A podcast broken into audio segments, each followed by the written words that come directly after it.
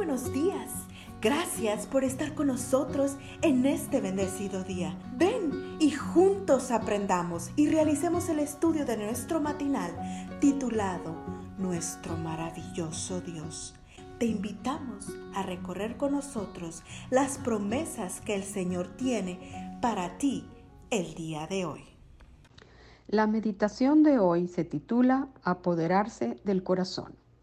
Y el versículo dice, el amor de Cristo nos constriñe, pensando en esto, que si uno murió por todos, luego todos murieron, y Él por todos murió, para los que viven ya no vivan para sí, sino para aquel que murió y resucitó por ellos.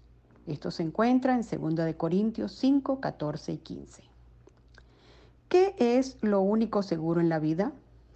La muerte y los impuestos, dirán muchos. Si pudiéramos hacer esta misma pregunta al apóstol Pablo, muy probablemente nos diría que lo único seguro en esta vida es el amor de Dios, manifestado en la vida y la muerte de nuestro Señor Jesucristo.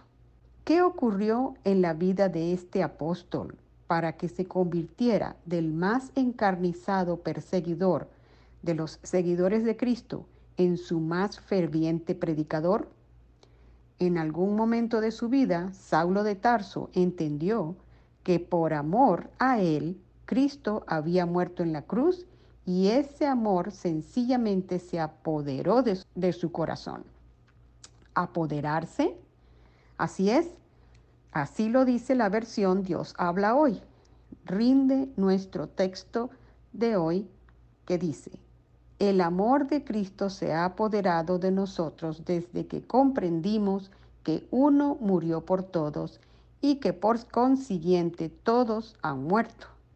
Y no está forzando el sentido porque esta es la idea implícita en constreñir, presionar desde cada lado, apretar, apremiar. Lo que el apóstol nos está diciendo, en otras palabras, es que el incomparable amor de Jesucristo invadió de tal manera su corazón que literalmente lo arrinconó, dejándole prácticamente sin otra alternativa. ¿Qué otra cosa podía yo hacer ante semejante manifestación del amor de Dios? Pareciera estar diciendo. Con razón llegó al extremo de decir que todas las cosas que para él eran ganancia, las llegó a considerar como pérdida por la excelencia del conocimiento de Cristo Jesús, mi Señor. Por amor a Él lo he perdido todo y lo tengo por basura para ganar a Cristo. Filipenses 3:8. ¿Qué cosas eran para Él ganancia? Circuncidado al octavo día, del pueblo de Israel, de la tribu de Benjamín, hebreo de pura cepa. Pero todo eso se convirtió en basura el día en que el amor del Salvador se apoderó de su corazón. ¿Se ha apoderado el amor de Cristo de tu vida? ¿No se ha robado Él tu corazón?